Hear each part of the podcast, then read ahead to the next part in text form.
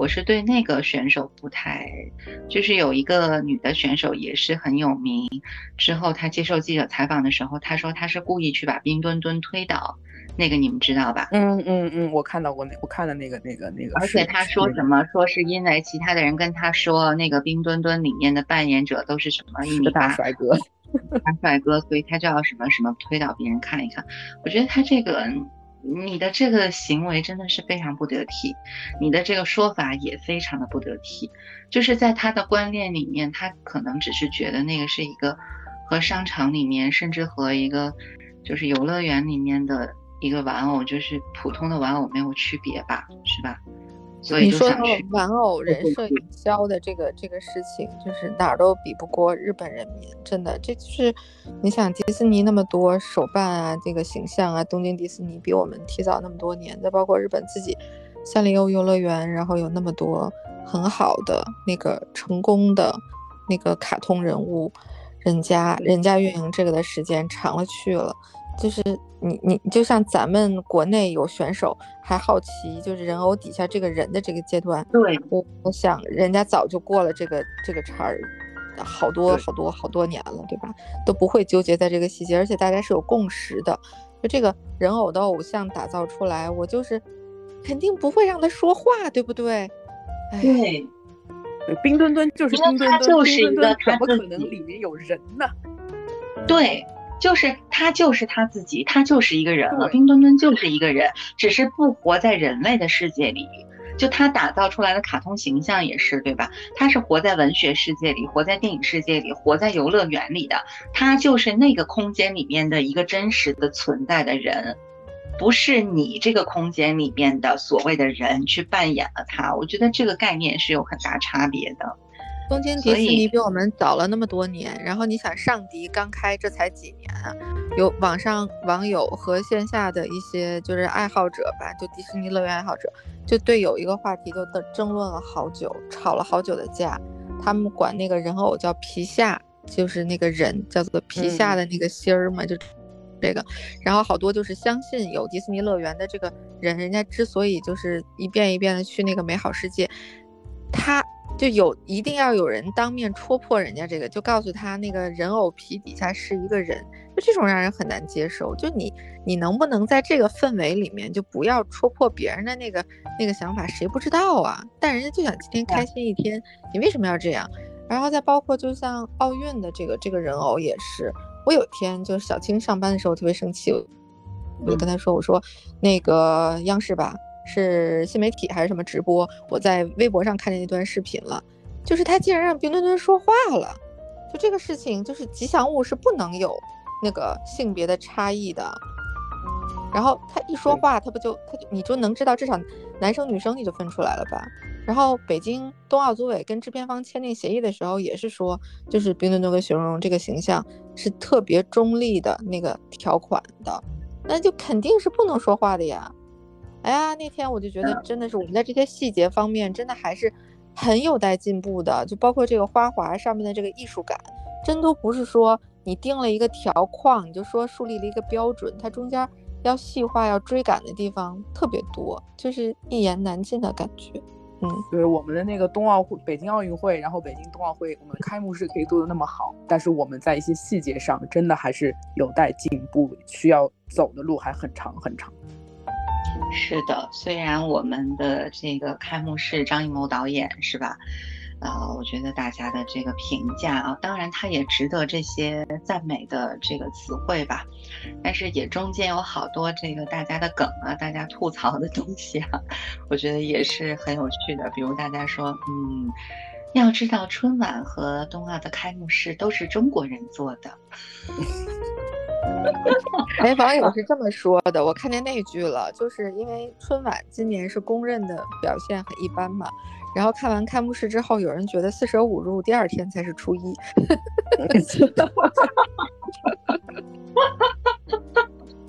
所以我觉得这个高手在民间，我们这次这梗玩的呀，真的溜啊！当然我们不是不肯定，就是包括我觉得我们举办大型赛事的这个服务的周到性是吧？这个你看奥运村里面大家这个衣食住行，你说连美甲都给你准备好了，这是多么体贴的一件事儿啊！因为我认识一些就是朋友，他们那个媒体的朋友，就间接可以这个接触到这个奥组委的，就说这个吧，就是我们中国举办奥运赛事是非常的贴。就比如说在餐食上面，我们可能制定了几年，对吧？而且我们会根据运动员的一些比赛的禁忌，把他不能吃的东西直接就会滤掉。就你不能吃的东西，我不会让它出现在这里面。但是其他国家举办的时候，就是你是一个成年人，你自己应该知道，作为一个运动员，你该吃什么，你不该吃什么。其实每个国家的餐食都丰富，但是别的人并不会考虑的特别的细致。这样的，所以就是据传奥组委也不太希望我们特别去去，就是把我们细致性的服务宣传的特别的多，这样子会令其他举办的国家感到非常大的压力。哎，那你要说到这个餐食问题，那我那我就要说，那那那这个韩国人真是不地道，还说不好吃啊，各种的，我觉得我是非常不能接受。就别的国家说我都忍了，你韩国凭什么要这么说？韩国人在这届奥运会上把好感都败光了，就是那个那个闭幕的那天，是吧？广大网友一致都明白为什么央视的镜头在后面给了那么多给日本的代表团的那个镜头，大家都懂的都懂，然后还一致支持，觉得呃少给他们两个镜头吧，再比出什么幺蛾子手势来，我们也不想看见你们，就是这样。然后韩国人也 get 到这一点了，然后他们就说：“哦，为什么你们给了那么国家的那么多国家的镜头，你们就不给韩国镜头呢？”而且网上还啥？你不知道是什么？说那个平昌冬奥的时候，什么他们那个在中国八分钟的时候，那个场地上面的油污特别多，给张艺谋导演挖坑。这段子都出来了。就对于这个餐食，我觉得真的太搞笑了。就中国人还没说什么呢，然后日本媒体马上就跳出来说餐食不好吃。我们没听说，我们日本选手都吃的很好啊。对呀，东京奥运会的时候，他们也说不好吃。你看那个一吨吨几 几天连着几天的采访，你肉眼可见他可是长胖了呀。你说我们那个。他们就他和他一起那个山本墩墩，那个那个杨猫猫托，也就是也也有拍一些东西吧，就是在中国吃，就他拍他在中国吃奶酪棒什么的，伊利奶酪棒好像也是赞助商吧。就是说，你说他们那么个吃法，他很难不胖。对，所以要你各种零食，真的是你各种零食、各种赠餐，你这个吃点，那个吃点，你肯定就 是很容易就吃超了。对，这是一个冰墩墩的提醒。对，要批评我们其他方面做的不好，我觉得，哎，我可能，我可能还想去，就是去看一下，哎，是不是真的有这样的情况发生？我是不是需要反省一下？但是要说餐食不好，真的是是是可忍，孰不可忍。对呀，而且你买到买到冰墩墩了吗？咱说这么半天，你买着了吗？我我，你说我吗？我买了徽章，我买了徽章。你也没买到那个那个玩偶吧？肯定没买到啊！哦，我没买到吧？我我现在周边只有一个人拥有冰墩墩的玩偶，还是在就是什么前年吧。反正他这其实不是卖了好几年了吗？只是之前没有人买罢了。所以你说一墩墩多么大的功劳？哎，有同事跟我说，按照这个思路，我们现在应该开始买杭州亚运会的手办。哎呦！你我说实话，你说说起来这个吧，那个大阪不是要开这个世博会了吗？啊，那个长得跟新冠病毒似的吉祥物。对呀，那个吉祥物是什么呀？尤其现在新冠病毒这样，他难道不觉得他长得和那有点像吗？他他考不考虑一下世界人民的感受啊？你这个，哎，我而且我觉得日本人民非常善于设计这些，你为什么要选那个呀？哎呀。对啊，所以我觉得包括东京，包括东京奥运会那个开幕式也是，就是就是日本的现在的这种阶层上的，然后一些它的一些局限的东西，大家的那种裙带关系啊，这些东西啊，就限制了他很多。日本不是没有好的设计，肯定有，但是它的现在的很多制度啊，一些其他方面的一些线下的一些东西，影响到了他的这个。然后我觉得。那个环状不是环状线，那个那个那个吉祥物出来之后，之之前那个还说是长得挺像大阪环状线的那个那个感觉，然后现在出来直接说是是挺像，就完全是一个新冠病毒的那个造型。我觉得天哪，真的是，那几个像眼睛有点无语啊。他那几个像眼睛一样的东西是什么东西啊？谁知道呢？认真的去观察过，就是我在那个微博上看了一眼之后，然后他们说有说像那个什么新浪的眼睛啊，有说那个像那个新冠病毒什么，然后我觉得天呐，太搞笑了，然后都让我失去了去进一步研究它到底是个什么东西的那个兴趣。我觉得特逗，你看那北野武看完了张艺谋导演的开幕式之后说什么？哎。不甘心，他不甘心。要是我去搞一下的话，也不比张艺谋差呀，是吧？心里就是这台词，北野武老爷子心里这台词，我去搞的话，你不比张国师差呀，可能还会更好的。说到刚才那个餐食啊，我真的看了一些特别搞笑的一个评论，我想跟听友们分享一下，我不晓得大家有没有关注到。一个是呢，就是说我我看到最搞笑的一个中国网友的评论是。他特别就是你感受到他这个人的 peaceful。他留言说：“思密达朋友们，你们有没有考虑过，你们爱吃的东西可能在小料区点点点点点。” 哎，确实有可能，就是就是配菜呀。然后我就看见好多人在点赞，然后跟他互动说：“应该是海底捞的忠实用户吧，亲。”真的笑死了！我当时第一遍那个美甲是不是也是跟海底捞学的呀？我也觉得。那么他真的笑死我了！思密达朋友们，你们吃的可能在小料区，意思就是食堂都没好好找一找，就说我们东西不好吃。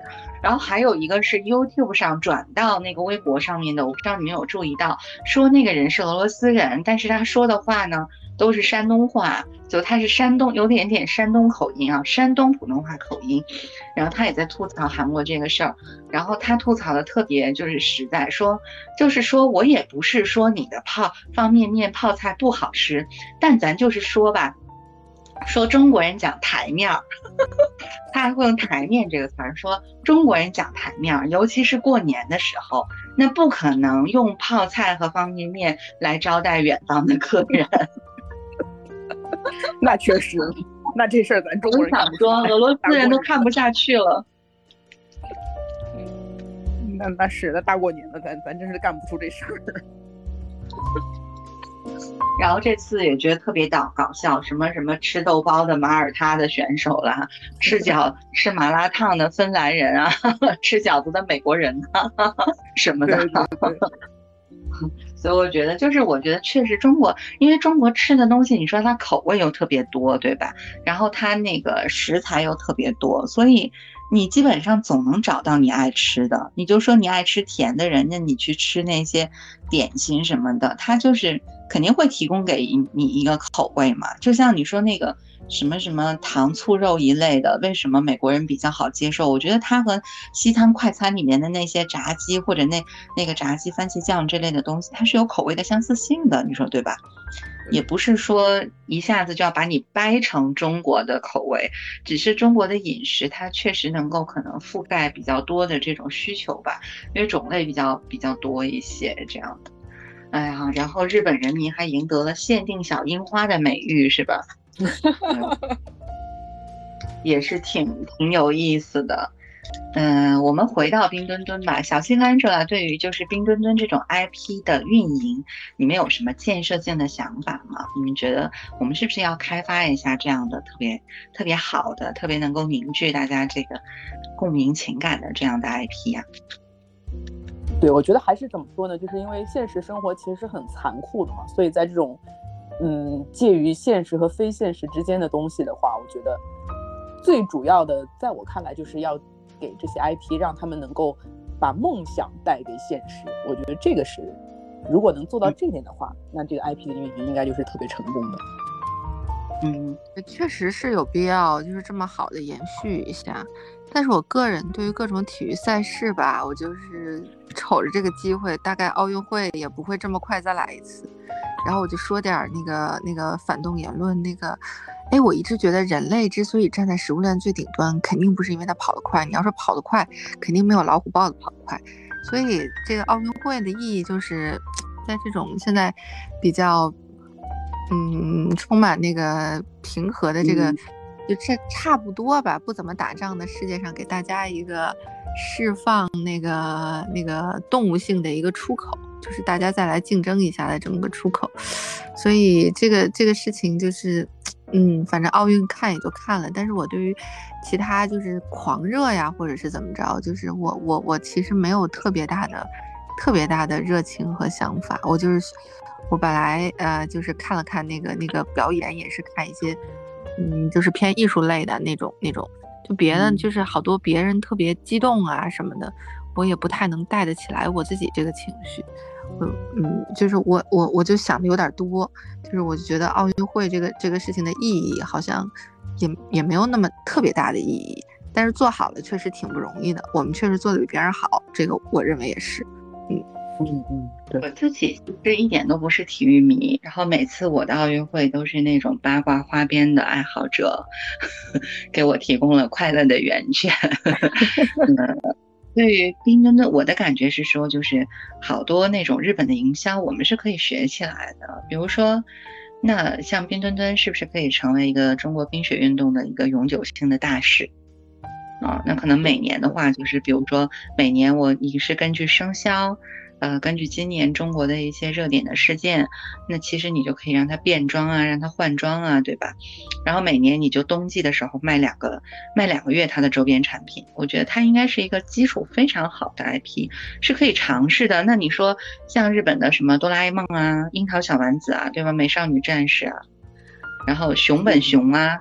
就是无数的这种经典的动漫 IP 形象是有巨大的产值的、巨大的生产力的。我们就看故宫，你看故宫，它就就什么朕知道了，就光是皇帝的御笔亲批、卖胶布都能卖那么多钱呢，你说是不是？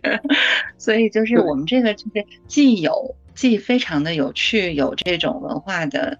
呃，承载量，然后它又很能产生这种商业价值的东西，那我想我们真的是可以探索和尝试把它开发的更好。那冰墩墩的话题，我们今天就聊到这儿，啊，大家再见。